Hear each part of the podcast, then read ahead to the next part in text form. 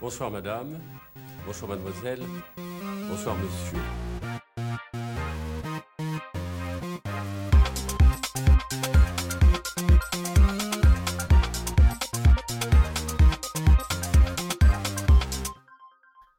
Bonjour à toutes et à tous et bienvenue dans ce tout premier épisode de Charcuterie. Alors c'est avec beaucoup d'émotion euh, que je vous parle aujourd'hui pour la première fois. Comme dans le Déjeuner d'huîtres, un tableau de Jean-François de Troyes, je devrais faire sauter le bouchon de champagne pour inaugurer cette émission. Mais ce sera plutôt un déjeuner de jambon qui va nous occuper aujourd'hui, comme dans le tableau de Nicolas Lancret. Deux œuvres que vous avez déjà pu apercevoir sur la page Instagram de l'émission. Je suis Pierre Alétru, docteur en histoire de l'art de l'Université de Lyon et charcutier traiteur à Paris. Et comme dans chaque émission, je reçois un invité avec lequel nous allons parler culture et gastronomie, art et charcuterie. Mon invité du jour et moi-même avons un point commun et pas des moindres, nous venons tous les deux du plus beau des départements français. Entre océan Atlantique, marais mouillés, desséchés ou encore bretons, paysages de bocage, de landes de sable ou de forêts giboyeuses, de rivières sur lesquelles on construit des barrages pour former des lacs, peuplé de vaches partenaises pour une viande de qualité ou des vaches à lait pour un beurre AOP Charente-Poitou. Terre de légende comme celle de la Fémélusine ou terre d'histoire avec un grand H pour les guerres qui s'y sont déroulées, c'est bien sûr, vous l'aurez reconnu, le beau département de la Vendée. Et mon invité aujourd'hui, c'est William Chevillon. William, bonjour. Bonjour. Alors, avant d'entrer dans le vif du sujet, première question, qu'est-ce qu'on mange aujourd'hui? Alors, qu'est-ce qu'on mange aujourd'hui? Aujourd'hui, nous mangeons une rillette pure canard, des canards de Mélusine, ça ne s'invente pas. Mélusine qui est une fée très connue dans la région et qui donne son nom à un certain nombre de restaurants, de produits, etc., dont les canards de Mélusine qui sont implantés à Vouvant, au sud-est du département. Vouvant qui est une très jolie cité euh, médiévale et donc euh, nous avons aujourd'hui donc une rillette pure canard de fabrication artisanale à la ferme. Voilà, et donc vous retrouverez en fin d'émission notre débrief sur cette euh, rillette de canard. Alors William, on se connaît euh, des réseaux sociaux, on a une passion commune évidemment pour le patrimoine vendéen. Et franchement ça me fait vraiment plaisir euh, de voir qu'il est si bien mis en valeur. Et je suis super fier de t'avoir aujourd'hui euh, pour continuer à promouvoir notre département. Parce que oui, la Vendée ce n'est pas que le Puy du Fou. Et il y a mille autres choses à voir. Avant d'en venir à ton actualité et à tes travaux, peut-être que tu pourrais nous parler de toi, de ton parcours scolaire, quelles études tu as fait qu'est-ce qui t'a mené ici aujourd'hui? Alors, je suis de la même génération que, que toi, euh, donc une trentaine d'années à peu près. Tu es peut-être un peu plus jeune que moi, je pense. Oui, oui, j'ai pas encore 30 ans. Hein. Merci. Désolé. Euh, voilà, j'ai 30 ans, je suis né en Vendée et j'ai musardé un petit peu euh, entre la Vendée, le Val-de-Loire. Et quand je dis la Vendée, c'est le centre de la Vendée, le Bocage, là où je suis né, là où j'ai grandi, mais également le sud Vendée, vers, vers Fontenay-le-Comte. On en reparlera. Donc un parcours euh, scolaire assez, ordinaire, euh, collège, lycée, le bac, avec option latin et grec ancien. J'en suis très fier, euh, même si je ne serais incapable aujourd'hui de refaire une traduction, mais j'en suis très fier. quelques études assez vagues en tourisme, mais en réalité, ce qui, ce qui m'a construit et ce qui me construit encore aujourd'hui, c'est un parcours de médiateur, de médiation que j'ai créé, dire par moi-même depuis bonne quinzaine d'années maintenant. J'avais 14 ans quand j'ai fait ma première visite guidée, euh, voilà, pour m'occuper l'été, puis essayer de, donner euh, conscience aux gens de ce qu'ils avaient autour d'eux. Donc c'est ce qui me motive à chaque fois, c'est ce qui a fait que j'ai pu travailler dans des domaines euh, patrimoniaux. J'ai aussi occupé des fonctions, des fonctions de coordinateur d'équipe d'accueil dans un château. J'ai fait pas mal de choses, travaillé pour une compagnie théâtrale. Aujourd'hui, je travaille dans un théâtre, dans une scène nationale à La Roche-sur-Yon. Et euh, donc, des fonctions d'accueil public, de billetterie, de coordination d'équipes d'accueil sur certains événements, etc. Donc voilà, une palette assez, euh, assez large. D'accord. Et alors, pourquoi tu t'es dirigé vers euh, le monde de la culture? Qu'est-ce qui, dans ta jeunesse, t'a attiré vers ce milieu-là? Je viens d'une famille où on a toujours été poussé à être curieux. Euh, mes arrière-grands-parents des deux côtés sont paysans, mes grands-parents euh, sont de milieux euh, ouvriers ou paysans. Donc c'est pas un milieu forcément prédestiné à la culture. Pour autant, on nous a toujours poussé à être curieux, c'est-à-dire à observer notre environnement. Et quand je dis nous, c'est moi, mon frère, ma sœur. on a toujours été poussé à observer notre environnement, observer donc l'environnement, on va dire à la fois en matière de paysage, en matière de biodiversité, en matière de, de patrimoine. Et donc, assez naturellement, je me suis tourné vers, vers le patrimoine, ce qui ne m'empêche absolument pas de lire un paysage, de m'orienter en suivant le soleil, etc. Enfin voilà, j'ai quelques facilités pour ça, je trouve ça assez super au quotidien. Et on va dire que, que j'ai aussi été nourri par ce que l'école m'a apporté. Euh, petite école publique dans le village, dans le village où j'ai grandi. Euh, voilà, mes premiers souvenirs de sortie au musée, euh, ce sont des œuvres de, Philippe Cognier au musée de l'Abbaye Sainte-Croix des Sables d'Olonne. mes premiers souvenirs de films vus au cinéma, ce sont des films dans le cadre du Festival international du film de La Roche-sur-Yon, portait pas ce nom-là à l'époque, mais dans le cadre du Festival du film de La Roche-sur-Yon, avec l'école, etc. Donc, tout ça, ça a fait qu'à un, moment venu, j'ai eu envie de, d'en faire euh, mon métier, ma vocation, euh, en autodidacte d'une certaine façon, mais aussi avec euh, une certaine rigueur dans la recherche, dans les archives, dans la remise en cause de ce que je peux construire, de ce que je peux établir comme comme corpus historique, etc. Donc voilà, essayer d'être à la fois dans un parcours d'observation, de, palpation du réel et de confrontation avec la réalité des sources. Et euh, ce qui est assez euh, intéressant chez toi, c'est que tu as fait, enfin je crois que c'est un choix de ta part, de rester euh, en Vendée. Euh, je suis resté en Vendée par choix autant que par euh, destinée professionnelle d'une certaine façon, parce qu'en réalité, euh, ce que je fais aujourd'hui en Vendée, je serais tout à fait en mesure de le faire ailleurs. Je suis curieux dans tous les endroits où je vais. C'est-à-dire que mon rôle de médiateur, mon rôle de, transmetteur d'une certaine façon, je pourrais tout à fait le mener dans la Creuse, qui est un département que je trouve magnifique, euh, à Paris, dans certains arrondissements que j'aime beaucoup. Donc voilà, je suis tout à fait en mesure, je pense, d'être curieux et d'être, capable de transmettre dans, d'autres endroits. Après, euh, professionnellement, j'ai cherché dans beaucoup d'endroits et à chaque fois, on est revenu me chercher en Vendée, donc euh, j'y suis resté. On verra le temps que ça durera. Je suis pas sûr que ça dure si longtemps que ça finalement, mais aujourd'hui, c'est tout à fait plaisant. Mais c'est très bien, parce qu'on a quand même une vitrine assez incroyable pour nous les Vendéens de voir quelqu'un comme ça qui vient faire la pub de notre département, euh, qui en chante les louanges. Et tu disais que tu étais très curieux et tu fais aussi beaucoup de photos. Tu, travailles beaucoup avec euh, le patrimoine, euh, etc. Mais tu fais aussi beaucoup de photos de paysages. Je suis assez attiré par la transcription de ce que je vois, c'est-à-dire dans le quotidien, c'est le, le, patrimoine, sont les paysages, sont les œuvres d'art qui sont présentes dans le quotidien. Donc de fait, je fais des photos pour transcrire ce que je vois. Et quand je transcris un paysage, c'est pas seulement une, euh, épreuve euh, figurative, c'est vraiment aussi euh, tout ce qu'il y a derrière le paysage. Donc ça peut, m'arriver d'écrire aussi par rapport à ce que je, à que j'ai vu, par rapport à ce que j'ai ressenti avant de faire ou après de faire la photo. Enfin voilà, comment un cliché se rattache à une histoire beaucoup plus large, par exemple. Et alors parfois, les deux, les deux univers se confondent parce que tu fais de la photographie de paysage et puis tu t'intéresses aux œuvres d'art. Et parfois, il y a des œuvres d'art dans les paysages. On en reviendra un petit peu plus tard avec euh, l'art dans, dans, dans, la ville. Alors, on va tout de suite euh, aborder euh, ton, ton actualité. tu as publié deux livres, l'un en 2020 sur l'histoire de Fontenay-le-Comte, l'autre l'an dernier sur le château de Terre-Neuve qui se trouve dans la même ville. Et tu prépares actuellement un troisième opus fontenaisien consacré cette fois à l'église Notre-Dame. Alors d'abord, pourquoi Fontenay-le-Comte? Est-ce que, que tu as des attaches? Pourquoi tu as choisi cette ville en particulier? Ou est-ce que c'est totalement euh, le fruit du hasard? Euh, Alors Fontenay-le-Comte, c'est une ville qui m'a toujours attiré. J'en ai souvent entendu parler, mais je n'y étais pas allé. Comme dirait Chirac, c'est beau, mais c'est loin quand on habite dans le bocage vendéen.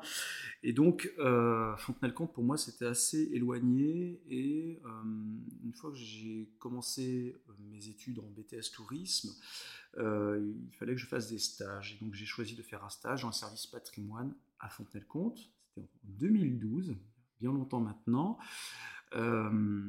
Et donc, je, me suis approprié cette ville, qui est une ville souvent décriée par les Vendéens, qui vont dire qu'il euh, y a eu beaucoup de pertes avec la crise économique, etc. Mais moi, ma vision de cette ville, elle est complètement différente. Euh, j'aime beaucoup l'esprit des gens qui vivent à Fontenay-le-Comte. Euh, il une forme d'art de vivre aussi. certains écrivains disaient que Fontenay-le-Comte était la première ville du Midi. Et c'est vrai que quand on passe Fontenay-le-Comte, on, on, entre quasiment dans une part, je dis bien une part, du sud de la France. Donc il y a des tas de choses qui m'attirent dans cette ville, et puis surtout c'est l'une des rares villes de l'ouest de la France qui a conservé la quasi-totalité de son corps urbain médiéval. C'est-à-dire que la ville a une structure médiévale au-dessus de laquelle on a construit des élévations au XVIIe, XVIIIe siècle après les guerres de religion. Donc on a une ville qui a gardé son plan quasiment inchangé depuis le XIIIe siècle. Et ça, c'est tout, à fait, tout à fait remarquable. On n'a pas forcément le mitage urbain qu'on peut trouver à Saumur ou dans d'autres cités qui malheureusement ont, connu quelques destructions. Fontenay-le-Comte, certes, a connu une vague de modernisation pendant les Trente Glorieuses, mais finalement a gardé euh, la, plupart de ses, euh, attributs urbains. Et ça, c'est ce qui m'a beaucoup attiré dans cette, cette ville, si bien que euh, j'ai eu envie d'écrire dessus. On m'a proposé d'écrire dessus, donc le Centre vendéen de recherche historique, qui est une émanation scientifique du Centre Roland Mounier, donc Paris 4, enfin anciennement Paris 4, Sorbonne Université cet éditeur m'a proposé euh, de d'écrire sur Fontenay-le-Comte et donc j'ai eu envie de m'attacher à présenter une ville, non pas dans les légendes que l'on peut dire à son sujet. Fontenay-le-Comte était un, foyer humaniste assez important dans la région. Pour autant, on concentre beaucoup la vision d'histoire de la ville sur ces aspects-là. Moi, j'avais envie vraiment d'aller plus loin et de parler du réel, parler de ce que l'on voit, parler de ce que l'on vit, de ce que vivent les gens au quotidien pour écrire l'histoire de la ville. Voilà, donc ça, c'était ma base, évidemment, avec un corpus euh, historique, artistique, archivistique, etc., assez, euh, assez élaboré, mais voilà, partir du réel pour écrire l'histoire de la ville. Et donc ça, c'est le premier opus, donc 2020. Ensuite, 2022, avec une amie et collègue, Claire Guillermic, euh, qui elle a une formation qui a une formation d'historienne de l'art à l'école du Louvre autour de la gravure d'Octave de Rochebrune, un graveur assez important au XIXe siècle. Euh, donc nous avons écrit un, livre sur le château de Terre-Neuve, Fontenay-le-Comte, et donc là je travaille sur un petit opus sur l'église Notre-Dame de Fontenay-le-Comte qui devrait paraître au printemps 2023.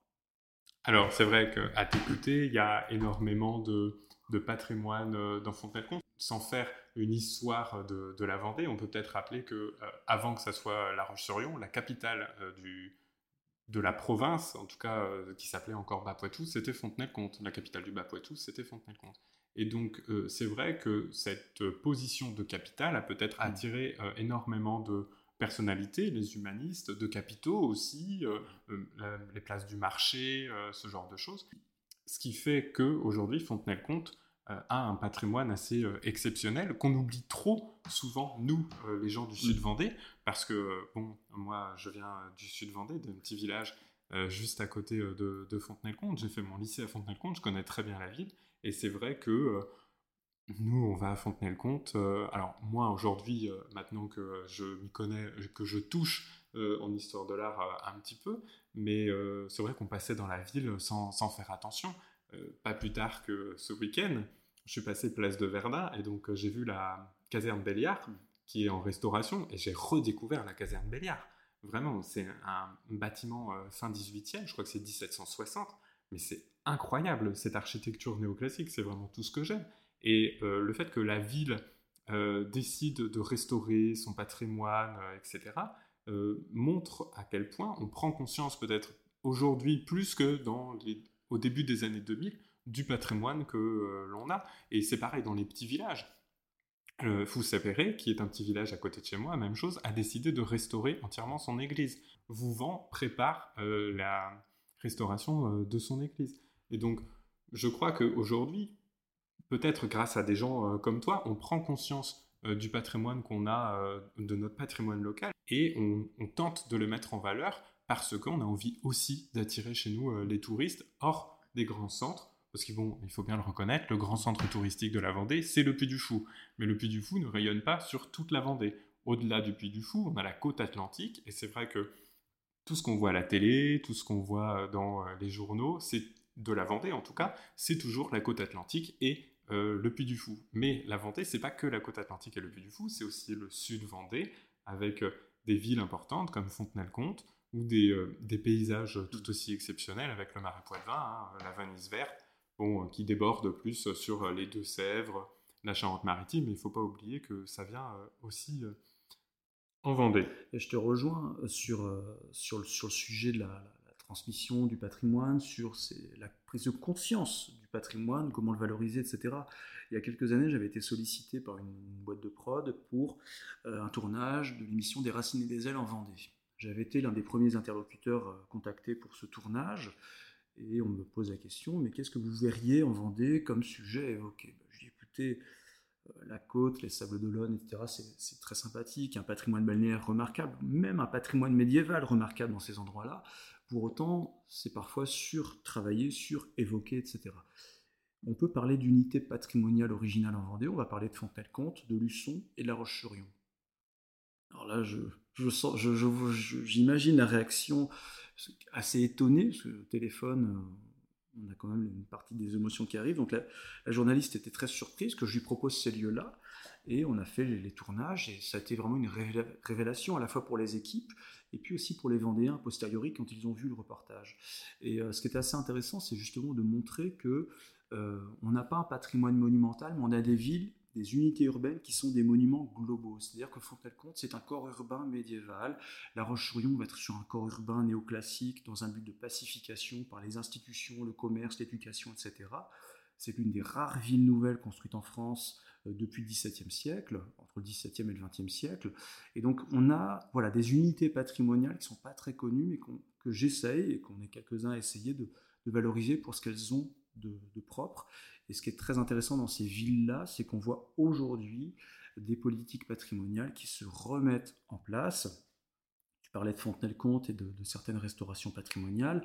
Là, le grand chantier de restauration, au moins de sécurisation de l'église Notre-Dame, un monument majeur du XVe siècle, euh, c'est un chantier qui est, lancé. À La Roche-sur-Yon, on a l'église Saint-Louis, qui est un monument néoclassique assez exceptionnel, qui est en cours de restauration. Une valorisation patrimoniale par une signalétique dans le centre-ville. centre ville autant de chantiers qui, il y a quelques années, euh, n'étaient peut-être pas envisageables, du moins pas sous cette forme-là. Donc on a vraiment une prise de conscience globale du patrimoine qui se fait euh, sur tous les territoires en Vendée, et pas seulement la côte, etc. Alors, pour rester toujours euh, à Fontenay-le-Comte et avant de, déborder du cadre du Sud Vendée et englober tout le reste du département, j'ai eu la chance donc de lire tes deux premiers livres. Je, trouve que le premier est très bien fait et convient autant aux touristes curieux qu'aux locaux intéressés et le second sur le château est presque trop court. Euh, on aimerait vraiment continuer à lire euh, l'histoire de ce château si particulier, si discret, mais qui conserve des objets euh, si précieux comme la cheminée du château de Coulonges-sur-Lotise ou le décor de la première du bourgeois gentilhomme de Molière. Ça, c'est tout à fait intéressant, puisqu'on a un exemple de ce qu'est la préservation du patrimoine au XIXe siècle. Et moi, ce qui m'intéresse dans mon travail, c'est comment on part d'un objet patrimonial, artistique, etc., pour illustrer une tendance générale.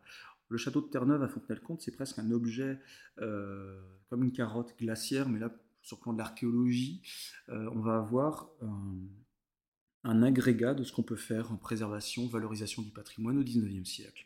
C'est un château qui est propriété d'un certain Octave de Rochebrune, qui est un aquafortiste, donc qui fait des gravures à l'eau forte. Euh, Octave de Rochebrune, il va représenter les monuments de la région. il va représenter par exemple le château de Mervan, commune dont tu es originaire. Euh, et donc il va représenter ce château fort de Mervance qui permet aujourd'hui d'avoir une trace de euh, ce château dont les élévations principales malheureusement ont disparu. Euh, il va s'attacher à sauver des éléments de patrimoine d'un château loin d'ici, Coulonges-sur-Lotise, Coulonges-les-Royaux anciennement, un château euh, qui était dépecé sous la forme d'une carrière de pierre. Les habitants, les personnes des environs achetaient les pierres pour construire leurs maisons, etc. Lui, Octave de Rochebrune, il va sur place, il achète des éléments de décor entiers et il les remonte. Et il les remonte en signant dans la pierre la provenance, qui a remonté et quand? C'est-à-dire qu'il ne fait pas ça juste pour décorer sa maison, il fait en sorte de dater, de donner les informations pour que toujours on puisse savoir connaître pardon, la provenance des choses. Donc ça, c'est un élément qui est très intéressant. Et en ce qui concerne Chambord et Octave de Rochebrune, c'est une histoire assez intéressante, puisque Octave de Rochebrune, il est proche des milieux euh, légitimistes, euh, donc proche du, comte de Chambord, Henri d'Artois, et il se rend plusieurs reprises à Chambord pour y faire des représentations, des dessins, des gravures. Et il remarque dans les greniers des boiseries si bien qu'il demande au comte de Chambord s'il peut les acheter, étant donné que ce sont des boiseries qui ne servent à rien. Finalement, ces boiseries sont données purement et simplement à Octave de Rochebrune à la fin des années 1860. Quelques années après survient la guerre de 1870 et une bonne partie des boiseries restantes sont utilisées comme moyen de chauffage à Chambord. Donc, à quelques années près, Octave de Rochebrune prélève des éléments qui aujourd'hui ont été sauvés par cette action. Ce qui est très intéressant, c'est que ce sont des boiseries, à la fois des panneaux euh, sculptés sur lesquels on va trouver les armes de, euh, François Ier. Euh, et puis on va trouver également des boiseries qui sont des éléments de décor de théâtre. Donc la première du bourgeois gentilhomme donnée à Chambord en octobre 1670. Donc des éléments comme ça qui sont préservés à Fontenay-le-Comte grâce à un personnage qui a eu conscience du patrimoine à un moment venu. Alors, plus généralement, plus que Fontenay-le-Comte, c'est toute la Vendée euh, qui t'intéresse. Et on t'a vu, hein, notamment dans Des Racines des Ailes sur France 3, tu, l'as dit tout à l'heure, dans pas mal d'articles de la presse régionale. Moi, je me souviens, euh, l'un de tes premiers coups, je crois, c'est un projet qui m'avait marqué parce qu'il entrait un peu en résonance avec euh, ce que je faisais au même moment. C'est ta quête du patrimoine artistique public dans la ville de La Roche-sur-Yon. Alors, en passant, moi, je faisais un dossier dans le cadre de mes études sur une fontaine de Villeurbanne commandée à Anne et Patrick Poirier. Alors, est-ce que tu peux nous parler de ce, projet, ce que tu en as fait euh, et où ça en est aujourd'hui? Euh, J'étais lycéen dans un établissement à La Roche-sur-Yon où il y avait deux œuvres réalisées dans le cadre du, 1% artistique. Euh, c'est un dispositif par lequel 1% du montant hors taxe de la construction d'un bâtiment scolaire ou relevant d'un ministère comme le ministère de la Défense, le ministère de la Santé, etc., donc 1%, est consacré à l'acquisition ou l'installation d'œuvres d'art. Il y a un double objectif, c'est soutenir les artistes et puis euh, développer l'environnement artistique, c'est-à-dire que euh, supprimer la neutralité des environnements de travail et de vie du quotidien. Et donc dans, ce lycée, à La Roche-sur-Yon, il y a une œuvre de Nicolas Schoffer et une œuvre de Yakov Agam, donc deux artistes qui sont de courant cinétique pour les deux, mais surtout cybernétique pour Nicolas Schoffer, c'est-à-dire un art de l'interaction. Sauf que ce sont des artistes aujourd'hui absolument majeurs. C'est-à-dire que si je prends l'exemple de Yakov Agam, c'est lui qui réalise l'antichambre des appartements de Georges Pompidou euh, au Palais de l'Élysée. On a euh, ce, salon qui est dans les collections du, euh, du Musée national d'art moderne, qui était salon qui est exposé dans, les collections permanentes du Centre Pompidou. Euh, et donc cet artiste-là, Yakov Agam, a fait une œuvre à La Roche-sur-Yon. Dans ma tête, c'était complètement irréaliste. Il y avait quelque chose d'assez surréaliste. Et donc euh, j'ai eu envie d'aller plus loin, de creuser un petit peu et d'aller chercher dans la ville euh, les œuvres d'art que je pouvais trouver. Il y avait peu d'archives, j'ai dépouillé beaucoup de, beaucoup de dossiers. C'est vrai que sur la construction d'un établissement scolaire, il y a beaucoup de dossiers. On a la plomberie, l'isolation, euh, la voirie de dessert, des choses passionnantes, n'est-ce pas? Et un feuillet où on va parler de la décoration. ce petit feuillet décoration, souvent on, voit une mention euh, projet euh, annulé, projet rejeté, etc. Donc on n'a pas forcément connaissance de ce qui s'est réellement passé. Et c'est là où j'interviens, c'est-à-dire je prends mon petit vélo pendant les vacances et je fais la tournée de toutes les écoles, tous les collèges, tous les lycées pour aller voir ce qui pour moi peut être un objet artistique à inventorier. Donc je me suis amusé à faire ça. Euh, et on est arrivé à un inventaire de euh, plus de 70 œuvres à La Roche-sur-Yon depuis 1945, sur une période, on va dire 1945, 2011, 2012. Euh, il y en a d'autres hein, depuis qui ont, été, qui ont été euh, réalisés. Et donc partant de cet inventaire, j'ai eu envie de faire un plan guide, donc une publication sous forme synthétique pour au moins donner conscience de l'environnement artistique. Et aujourd'hui, c'est un projet qui me mène assez loin dans la mesure où, euh, où je pars de cet exemple local pour illustrer une tendance générale. Qu'est-ce que l'art public en France depuis le 19e siècle? Et aujourd'hui, ça devient mon sujet de travail et euh, je prépare une publication euh, à ce sujet. Je n'en donnerai pas l'échéance, c'est encore trop, incertain, mais c'est vrai que je, suis en train de faire un gros projet d'histoire de l'art sur ce sujet qui me, qui me, passionne et je refuse de le considérer comme un sujet régionaliste. C'est vraiment un sujet global avec un exemple type.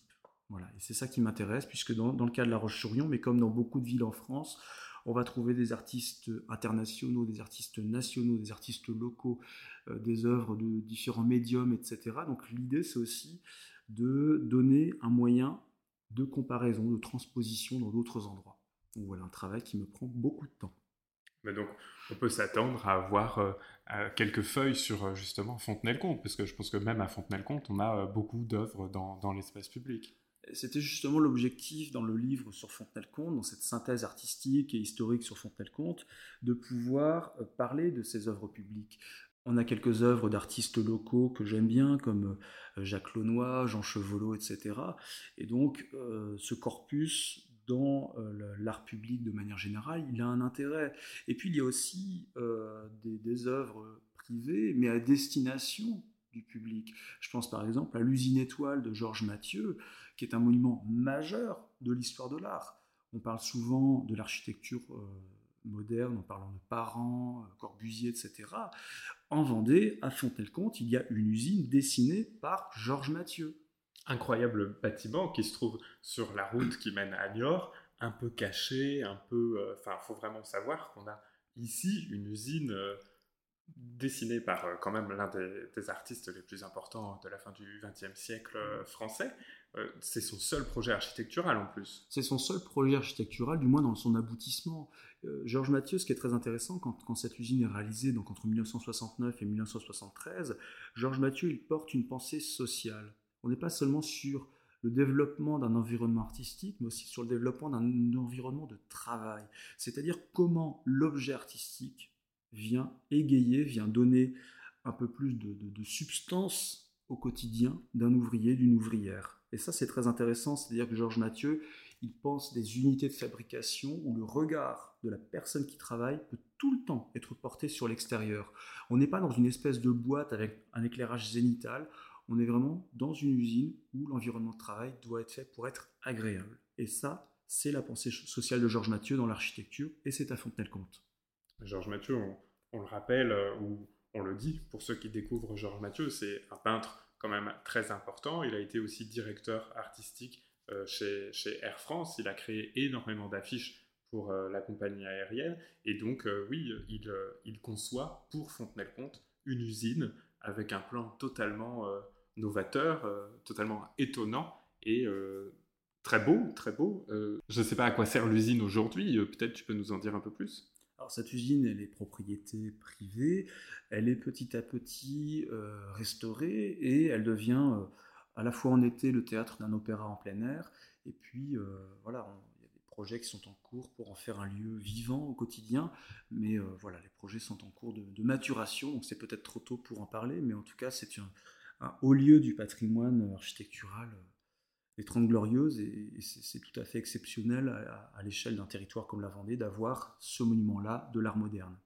Alors, justement, on parle des, monuments un peu mystérieux, un peu méconnus. Euh, c'est une question, euh, cette fois-ci, pour les éditeurs, qui sont des potentiels touristes, et on leur recommandera que chaudement de venir visiter la Vendée, et pas que le Puy du Fou ou la côte atlantique. Si tu devais conseiller la visite euh, d'un site, d'un monument en Vendée, ce serait lequel? C'est la question pas facile. Euh, parce que moi, j'ai tendance à faire des parcours et proposer plein de lieux différents dans des secteurs donnés. Euh, ah, il y a un lieu que j'aime beaucoup, c'est le sanctuaire de la Salette à la Rabatelière. Alors, c'est la... C'est un peu Disneyland, mais version euh, catholique triomphaliste de la, fin du 19e siècle. Ça donne envie comme ça. Il ne faut pas le prendre mal. en fait, c'est un, sanctuaire qui a été bâti à l'initiative d'un prêtre, d'un curé, l'abbé Hiléré, euh, et c'est un sanctuaire qui a été bâti en deux étapes. C'est-à-dire qu'il euh, était question d'avoir euh, un chemin de croix monumental en il était question d'avoir un parcours sur la passion donc, du Christ en plein air, sur un chapelet sous forme de, de, de stèle monumentale, etc., avec des chapelles, avec des stations conséquente, une architecture en briques, une espèce de néo-médiéval éclectique, donc euh, comme des petits châteaux forts euh, posés en plein milieu de la campagne. Euh, voilà, c'est un lieu qui est, qui est, très irréel, qui traduit plusieurs choses, qui traduit l'éclectisme architectural de la fin du 19e siècle, qui traduit la, la résilience et donc le, le, regain de foi à la suite de la guerre de Vendée dans le bocage, et donc ça traduit aussi l'engagement d'une population pour la religion, pour un patrimoine, etc. C'est pas seulement un lieu qui aujourd'hui peut sembler irréel dans le paysage, c'est quelque chose qui, dans le contexte du, du 19e siècle, traduit l'engagement d'une partie de la société de la région. Et donc ça, je pense que sur le plan de l'histoire de l'art, de l'histoire de la région, etc., c'est assez significatif. Alors, évidemment, le concept de l'émission, c'est charcuterie, art et charcuterie.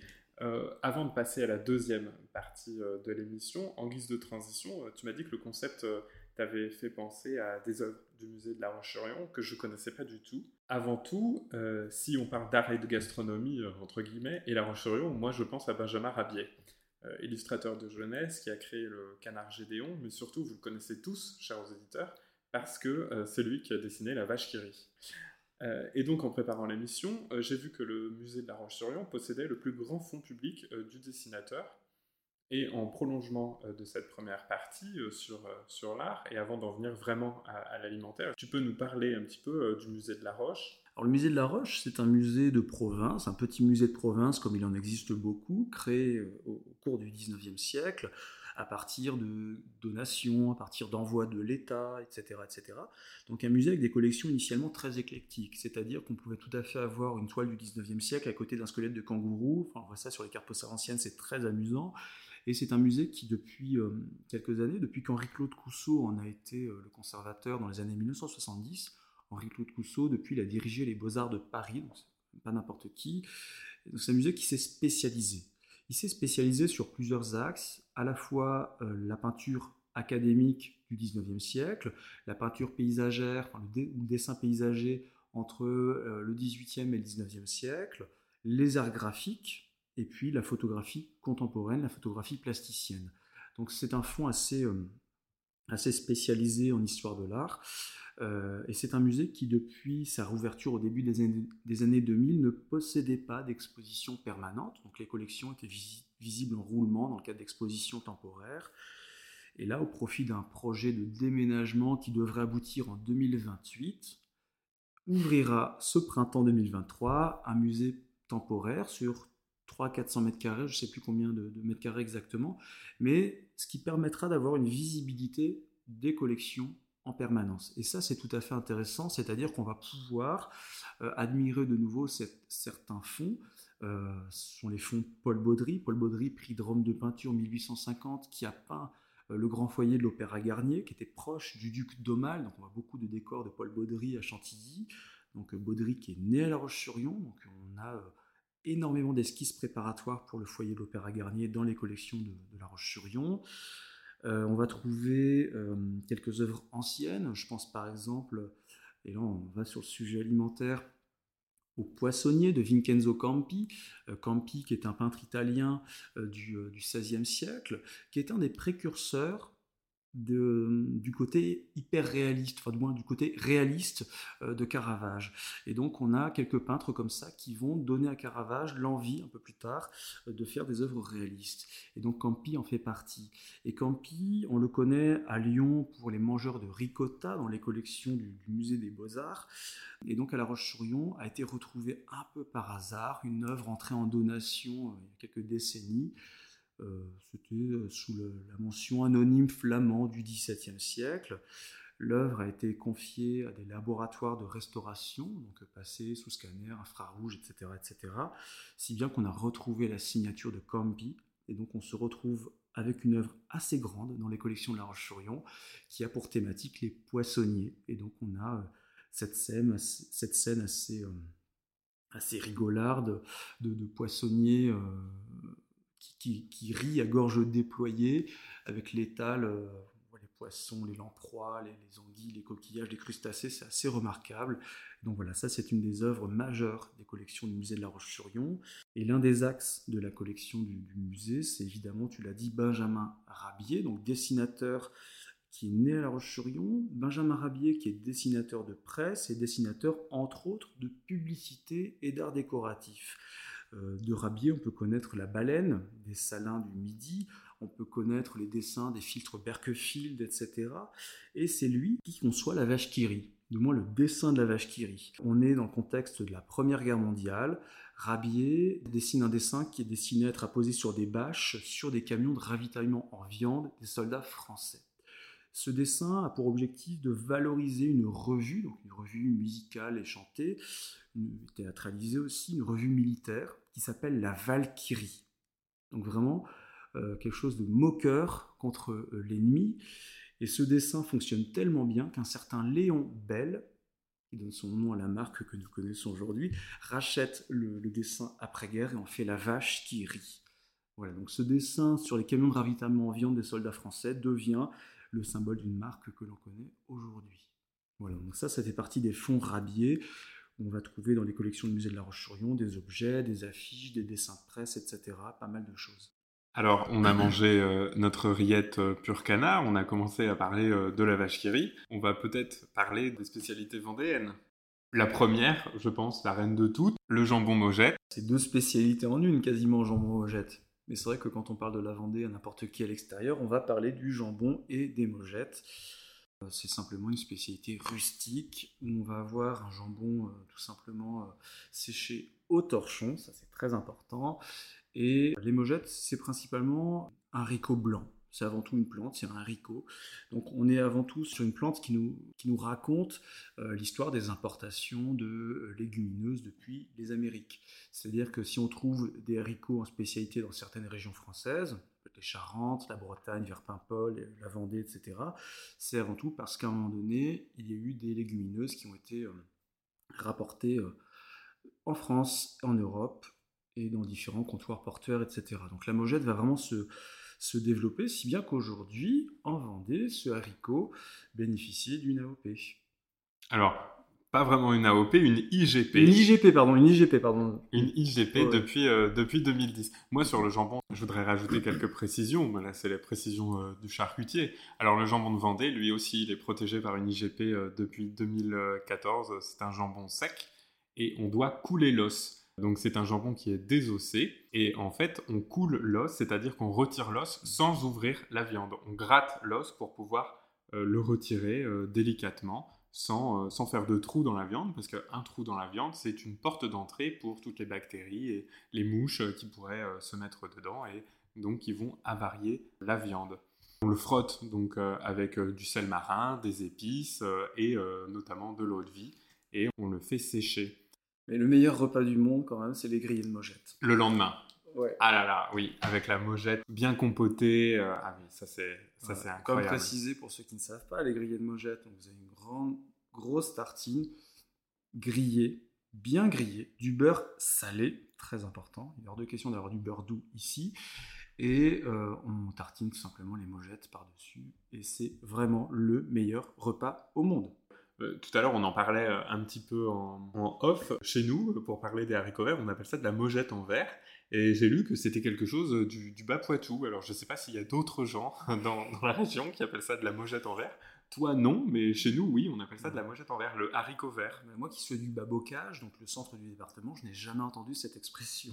Moi, je pensais que c'était une invention encore de, de mes grands-parents. Voilà, mais quand euh, je me suis informé sur la mojette en préparant l'émission, j'ai vu que euh, non, non, euh, c'était une appellation euh, entre guillemets officielle du, patois local, moujette en verre, pour le haricot vert.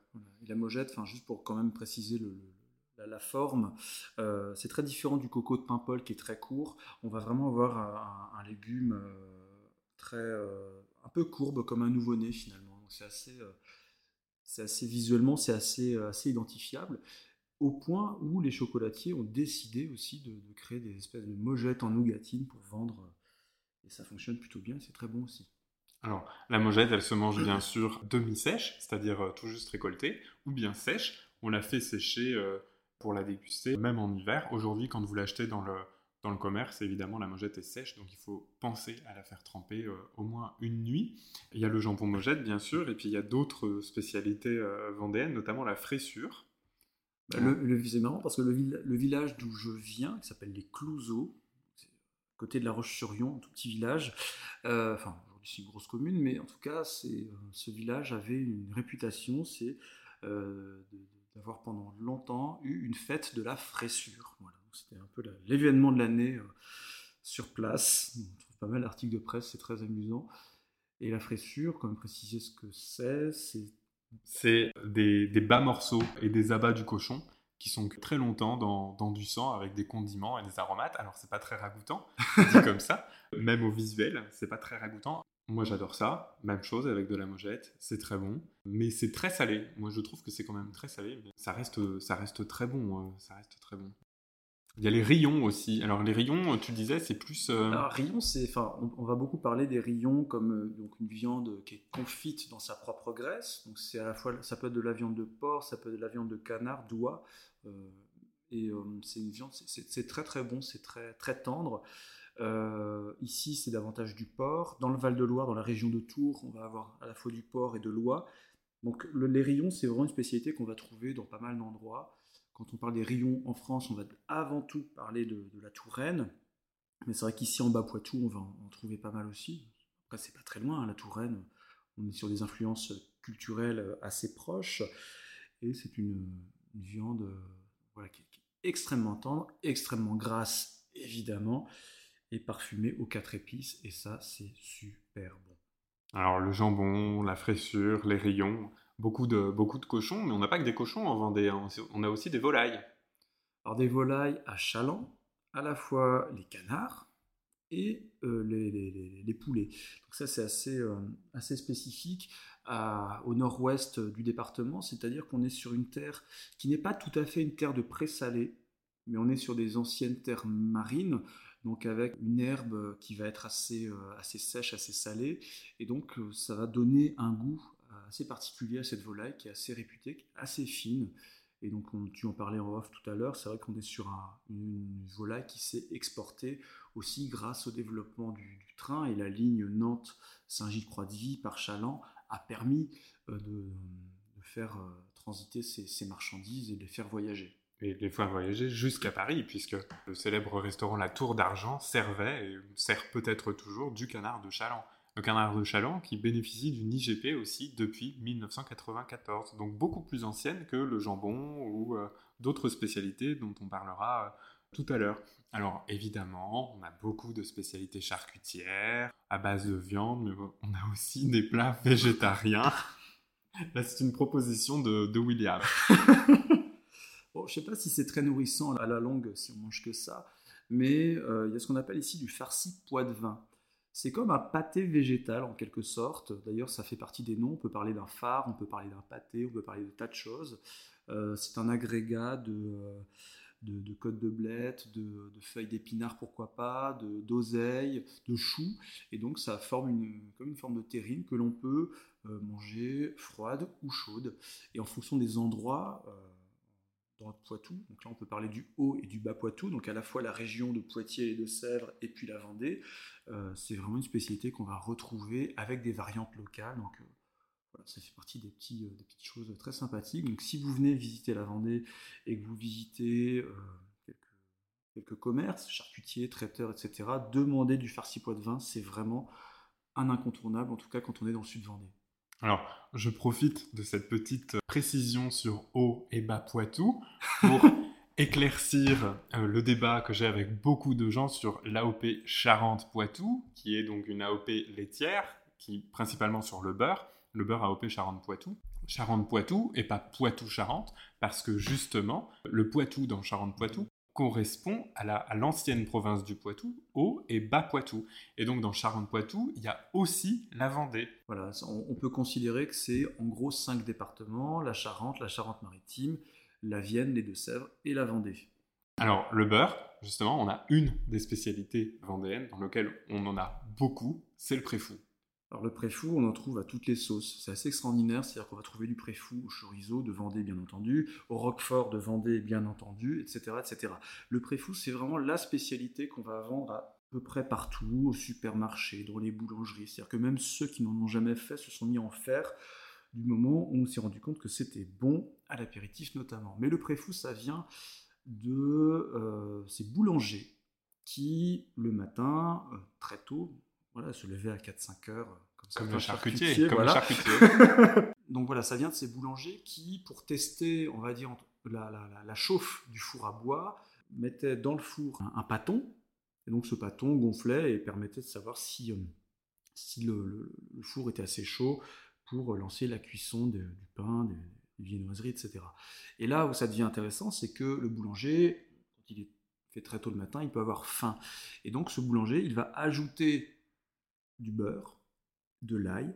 Et donc le pré-fou, c'est la pré-fournée. C'est un pain qui n'est pas tout à fait cuit, qui est pré-cuit, qui est pré-enfourné en quelque sorte. Et donc c'est un pain que l'on va euh, garnir de, euh, de beurre et d'ail principalement. De poivre. De poivre aussi si on veut, mais en tout cas, la base, c'est le pain, enfin, la pâte, le beurre et l'ail. Préfou alimental, chorizo, euh, non, non. Et il y a même des, des préfous Sodebo. Alors, bon, je vais pas cracher sur Sodebo parce que c'est quand même encore une fois un fleuron de notre industrie agroalimentaire vendéenne, mais euh, Sodebo fait du préfou, c'est que de la mie. Alors que le préfou, il n'y a pas de mie, c'est que de la croûte. Il faut le préciser parce que c'est un pain sans levain. Voilà, et c'est d'autant plus important que quand on va dans certaines régions, euh, on va revenir au Val-de-Loire, la Touraine, le Saumurois, etc., on va trouver ce qu'on appelle la fouée. C'est également ce pain sans levain, euh, qui a très peu levé, euh, dans lequel on va pouvoir justement ajouter du beurre, tout ce qu'on veut. Donc c'est vrai que quelles que soient les régions, on va trouver aussi ce type de, spécialité. En Vendée, ça s'appelle le préfou. Et c'est vrai que le développement touristique des Trente Glorieuses a beaucoup aidé à la popularisation de ce, de ce préfou. Voilà, donc là, on rentre plutôt dans la partie euh, boulangère, pâtissière des, des spécialités vendéennes. Alors toi, tu, avais le gâteau minute et moi j'ai la foisse de mon côté. Euh, je sais pas, on commence par laquelle? Ben, euh, honneur au sud Vendée, le gâteau minute. le gâteau minute, ça ressemble un peu à une génoise ou un, un 4 quarts. Euh, c'est très moelleux. Mais le fait de le passer au four, euh, ça permet d'avoir une croûte sur le dessus, qui permet d'apporter une texture. Et alors ça s'appelle gâteau minute parce que c'est très rapidement fait. La légende, enfin la tradition veut que toutes les bonnes ménagères vendéennes, quand elles recevaient de quelqu'un, préparaient ce gâteau en vitesse pour pouvoir l'offrir, le café. C'est vrai que le gâteau minute, c'est très bon, c'est un gâteau très simple. Euh, c'est vrai que c'est que des ingrédients de base. Moi, ce que j'aime bien, c'est vraiment cette croûte que tu peux casser à la cuillère. Je trouve ça très drôle. Alors, à ne pas confondre avec le broyer du Poitou. Ah, le broyer, oui, bien sûr. Qu'on casse vraiment, euh, qu'on tape dessus euh, pour casser en morceaux. Mais c'est davantage un biscuit, le broyer. Oui, voilà. Alors que là, non. Nous, le, gâteau minute, c'est vraiment un, gâteau épais, moelleux, mais avec une croûte sur le dessus. Le broyer, c'est quasiment une base de pâte sablée, finalement. Oui, voilà, exactement. Et du côté de mon côté, moi, on faisait plutôt des foisses. Alors, c'est euh, des foisses, on va trouver sous différentes formes dans différentes régions de France. Dans certaines régions, ça va s'apparenter à ce qu'on appelle aussi la fougasse. Mais ici, en Vendée, la foisse, du moins dans mon trou du petit babocage vendéen, c'est euh, un gâteau comme un cake, dans un moule rectangulaire. Euh, et donc, c'est une pâte, une pâte à mie très resserrée.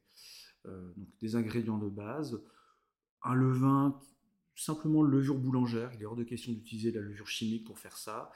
Euh, c'est important aussi de le dire. Et un parfum qui est à la fois à l'eau de vie et à la fleur d'oranger. Et c'est très bon, c'est très moelleux, ça se conserve.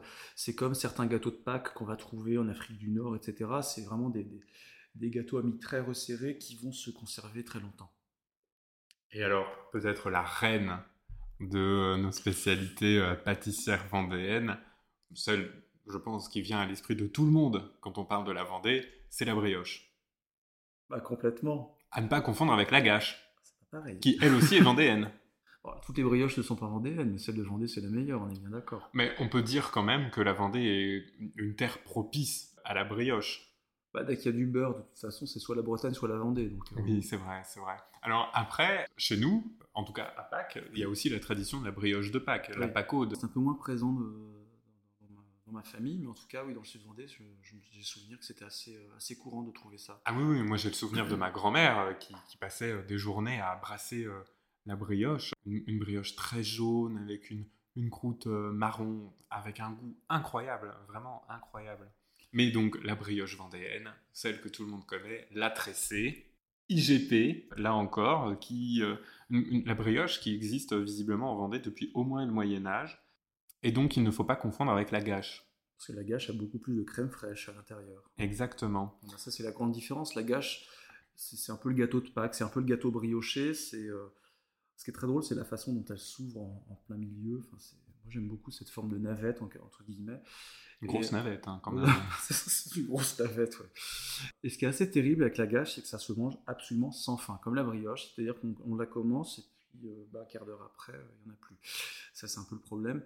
Et la, la, gâche, c'était justement le gâteau de Pâques aussi dans bien des endroits en Vendée. C'est assez fou d'ailleurs comment la Vendée en fait concentre en, en elle tout ce qu'on peut produire en fait qui va, qui va donner la, la brioche. C'est une terre céréalière, on produit du blé qui nous donne la farine, on a des vaches à lait qui nous produisent du beurre, aujourd'hui qui est AOP Charente-Poitou. On a des poules, on a des volailles, hein, on l'a dit, qui produisent des œufs.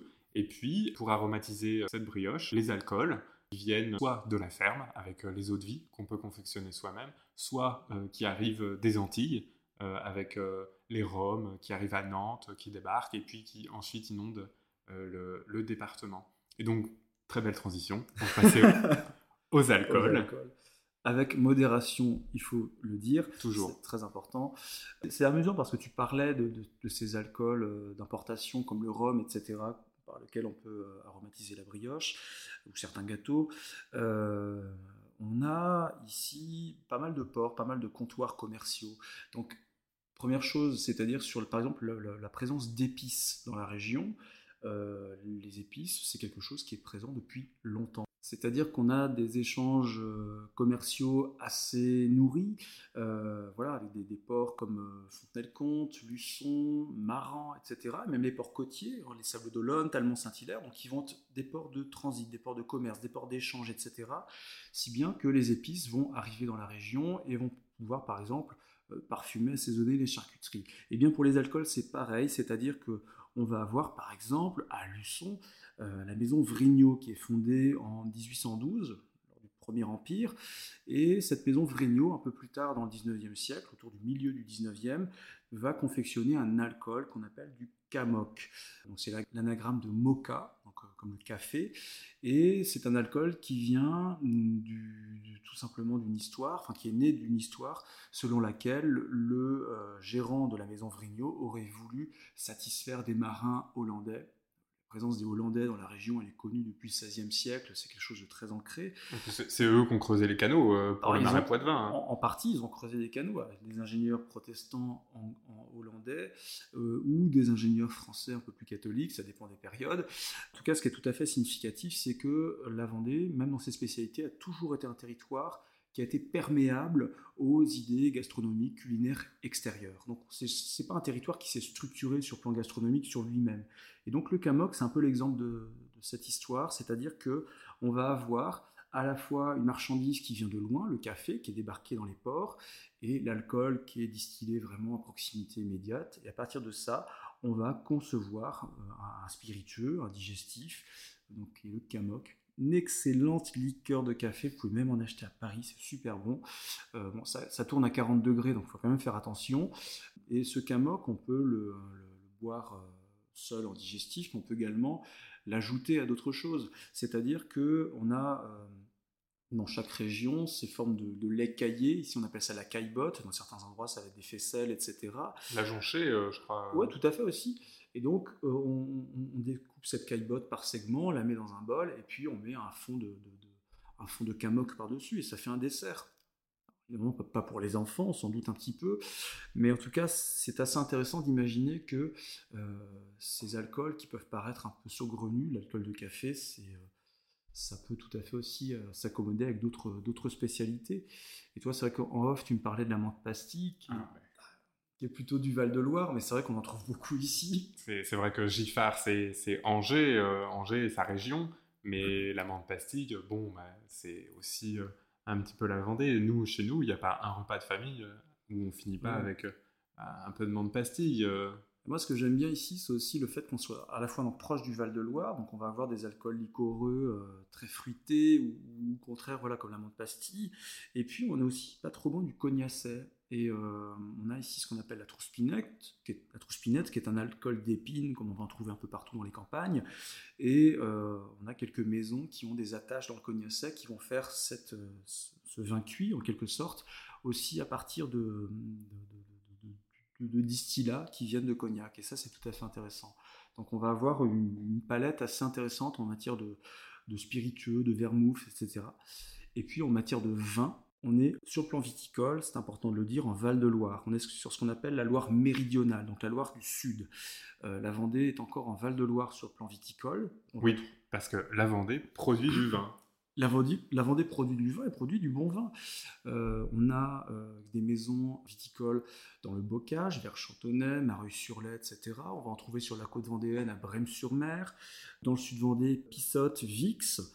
Euh, donc ce sont des, terroirs complètement différents, c'est-à-dire qu'on va à la, fois avoir des plateaux granitiques et de schiste euh, dans le bocage vendéen, on va trouver plutôt des terres calcaires un peu schisteuses euh, dans le sud Vendée, etc. Et le vin vendéen est assez intéressant dans la mesure où on va trouver des cépages assez équilibrés, c'est du gamay, c'est du pinot noir, du cabernet franc, des cépages qu'on va trouver parfois en Val-de-Loire, mais aussi souvent en Bourgogne.